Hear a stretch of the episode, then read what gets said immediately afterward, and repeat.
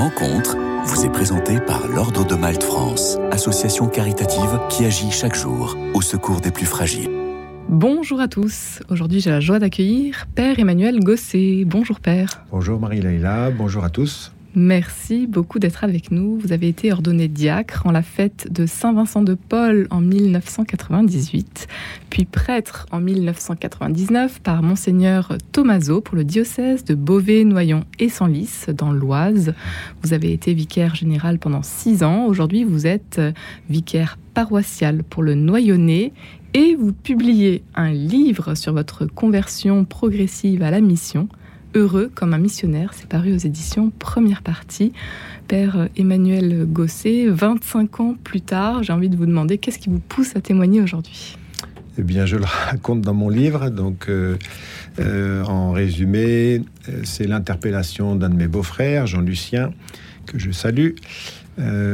qui un jour, en m'écoutant, lui racontait que ce que j'avais vécu, c'était une effusion de l'Esprit Saint. Euh, il m'a dit, mais Emmanuel, il faut que tu témoignes.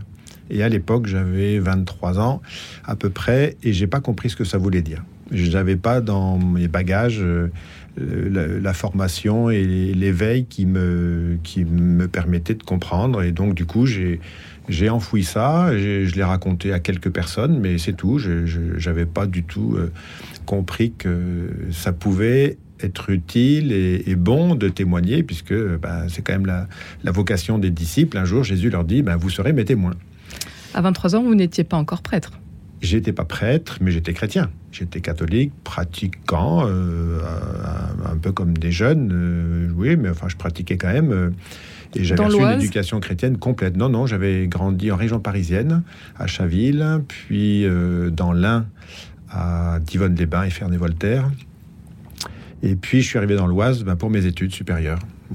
Et alors, qu'est-ce qui se passe à ce moment-là? Vous avez 23 ans, une effusion de l'Esprit Saint? C'était un moment capital pour moi puisque euh, j'étais aux prises avec cette vocation. J'avais entendu l'appel à devenir prêtre euh, quelques années plus tôt. Et euh, j'avais euh, l'idée ferme au fond de moi, comme adolescent, étant le dernier d'une famille de sept enfants, ayant vu mes parents vivre un mariage heureux, mes frères et sœurs se marier, j'étais convaincu que moi-même je reproduirais le schéma familial. Et le Seigneur, lui, avait d'autres idées. Et quand j'ai entendu cet appel, à, cet appel à devenir prêtre, j'ai lutté de toutes mes forces parce que je comprenais bien que ça m'engageait à vivre le célibat et donc à renoncer à une vie de couple et à une vie de famille. 25 euh, ans plus tard, je, comprends que cet appel était vraiment euh, voilà un, une belle, un beau chemin. Euh, et je suis heureux d'être prêtre et heureux de témoigner aujourd'hui. au moment où j'ai reçu les l'effusion de l'Esprit Saint, c'était, au moment en fait où j'avais vraiment un nœud dans le ventre, physiquement, comme une angoisse que je portais tous les jours parce que euh, j'avais, je vivais à l'époque comme l'impression que, que quelqu'un voulait m'obliger à être prêtre. Alors forcément, quand on est jeune et que on se sent comme harcelé, ça n'allait pas. J'avais un nœud dans le ventre et en participant à une retraite euh, du chemin neuf aux Potières euh, près de Lyon. ben, au milieu d'une soirée de prière, et, pendant un chant en langue, je ne savais pas du tout ce que c'était. J'attendais que ça se passe, puis en fait, voilà, c'est tombé sur moi et j'ai été rempli d'une douceur, enfin voilà, d'une effusion de l'Esprit Saint, c'est-à-dire un débordement de, de sa présence qui et mon nœud a disparu instantanément, euh, voilà.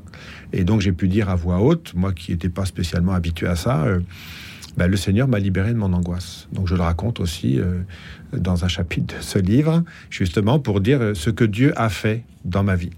Et du coup, euh, c'est petit à petit, donc avec ce beau-frère, puis avec d'autres euh, personnages de, ce livre, que j'ai retrouvé cette manière de témoigner sans complexe aujourd'hui. Heureux comme un missionnaire. Aujourd'hui, donc, ça paraît aux éditions première partie. Aujourd'hui, Père Emmanuel Gosset, vous êtes heureux ce mot revient de nombreuses fois dans votre ouvrage. Oui, euh, je suis frappé de ces dernières années. Alors d'abord, c'est mon introduction. Euh, ce mot heureux, je l'ai prononcé pour ma première homélie. je connaissais bien le sketch de Fernand Reynaud sur le cantonnier, qui est un homme tout simple et qui répète à qui veut qu'il est heureux, bah, parce qu'il n'a pas tous les soucis des, des, gens qui ont des grandes responsabilités. Alors c'est pas tant ça qui m'a séduit, mais c'est cette manière toute simple de dire heureux. Et de fait, pour ma première homélie comme diacre, c'est le premier mot que j'ai utilisé. Et aujourd'hui, je l'emploie avec donc 25 ans d'expérience. et je me suis rendu compte que cette joie, euh, alors d'abord, ça correspond à un verset biblique que j'ai reçu justement au moment où j'ai eu l'effusion de l'Esprit Saint. C'est donc Isaïe 62,5. C'est en exergue de mon livre. Comme un jeune homme épouse une vierge, ton bâtisseur t'épousera. C'est une parole adressée à Jérusalem. Et la suite, c'est comme la fiancée fait la joie de son fiancé, tu seras la joie de ton Dieu. Et donc ce verset biblique m'a vraiment aidé à comprendre que je pouvais, en choisissant le célibat, non pas renoncer à la joie, mais trouver une autre forme de joie qui est comparable à la joie des époux. Et ça, vraiment, ça m'a libéré complètement. Non seulement le nœud avait disparu, mais en plus j'avais cette, ce verset qui me donnait une, une promesse de joie, en fait. Euh, et c'est vrai, euh, quand on est prêtre, on, est particulièrement témoin de la joie de Dieu, une joie qui se donne euh, bah, aux personnes éprouvées. C'est la joie des béatitudes. Hein. Heureux ceux qui pleurent, ils seront consolés. Combien de fois, et même avec des équipes de funérailles, on reçoit des remerciements de personnes qui ont été accueillies, consolées.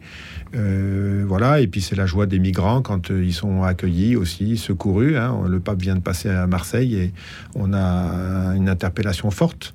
Euh, c'est ça aussi la joie de Dieu. Et du coup, si on laisse ces hommes et ces femmes euh, euh, aux portes de l'Europe, eh ben, on, les prive et nous nous privons de la joie de Dieu. Donc cette joie, elle est présente, omniprésente dans les textes de la liturgie.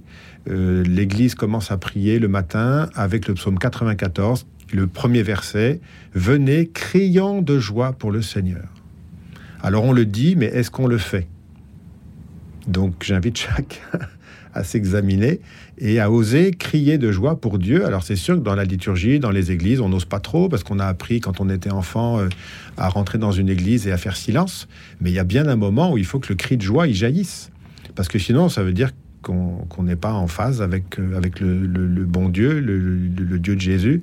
Euh, c'est lui qui vient nous donner cette joie. Et, et, si vous lisez attentivement les oraisons, les lectures, la joie, c'est tous les jours qu'on en parle et, c'est l'objectif, c'est-à-dire c'est notre, notre horizon. Le, ciel, ce sera un, moment de joie éternelle. Mais le ciel, il commence ici. Le royaume de Dieu, il est déjà commencé, donc cette joie, elle nous est donnée aujourd'hui et maintenant. Apprendre à oser, vous, vous avez pu faire une expérience au Togo, notamment. Alors c'est vrai que l'Afrique pour moi a une grande place. Euh, les gens qui me connaissent bien disent que je suis un africain. En tout cas, je, suis noir et blanc, euh, blanc de peau et noir de cœur peut-être. Euh, L'Afrique m'a aidé à, retrouver une aisance. Moi qui suis élevé à la française, j'ai été atteint, comme beaucoup, par le syndrome de la neutralité républicaine. Euh, la laïcité est une bonne chose puisque l'État euh, ne choisit pas de religion, mais par contre, euh, ce devoir de neutralité a, envahi beaucoup trop nos esprits et nos mœurs. J'aborde ce sujet dans un de mes chapitres. nous nous sommes laissés neutraliser. Et du coup, le Togo, j'ai découvert avec bonheur qu'au Togo, on parle de Dieu tous les jours, qu'on soit musulman, animiste, chrétien. Euh, alors il y a très peu de gens sans religion. Euh, un jour, un musulman me croise, on se dit bonjour, et il voit que je suis malade, euh, et en, se séparant, il me dit bah, que Dieu te guérisse. Voilà. donc des choses toutes simples comme ça. Ce matin, dans le train, je descends avec une, enfin, je voyage en même temps qu'une jeune paroissienne, et puis en face de nous s'installe une jeune femme voilée, bon, visiblement musulmane. Et elle avait un petit garçon, Bachir. Donc voilà, à un moment, on a échangé simplement des salutations. Et puis, euh, à la fin, je fais connaissance avec le, mari qui portait le petit garçon. Et lui qui vient des États-Unis, euh, voilà. Et puis à la fin, je leur dis, ben, God bless you, que Dieu vous bénisse. Ben, ils, sont musulmans, ils ont accueilli cette parole euh, librement. Et il y a quelques années, je n'aurais pas osé le faire.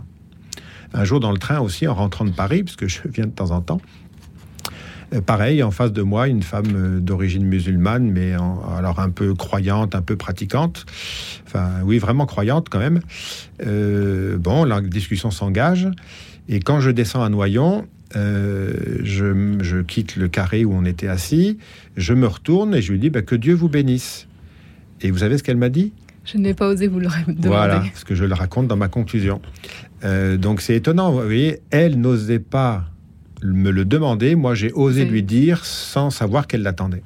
Donc c'est vrai que ma conversion, elle se situe là. Et il s'agit d'être décomplexé. Gad Elmaleh le dit très bien, euh, je crois que j'en parle aussi dans mon livre. Euh, il dit aux Français, mais vous les cathos, euh, vous avez un problème.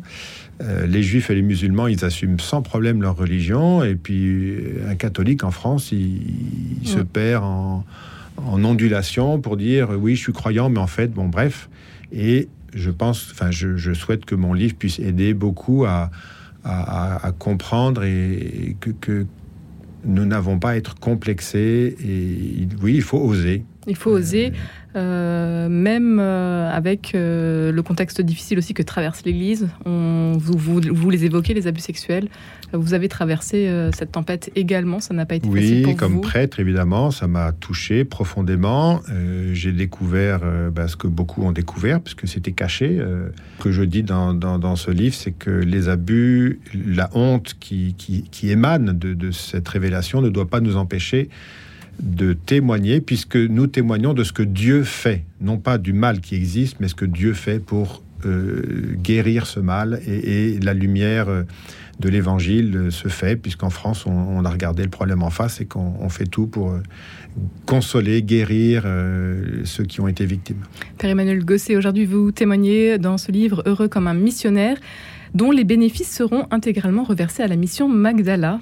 Pour terminer en quelques mots, qu'est-ce que c'est cette Eh bien, ce sont des jeunes qui viennent une fois par mois dans l'Oise à l'initiative d'une jeune femme, Marion, euh, qui, après avoir parcouru la moitié de la France euh, de cathédrale en cathédrale en 2019 et 2020, euh, a proposé à notre évêque de, de, permettre à des missions dans les paroisses rurales de notre diocèse.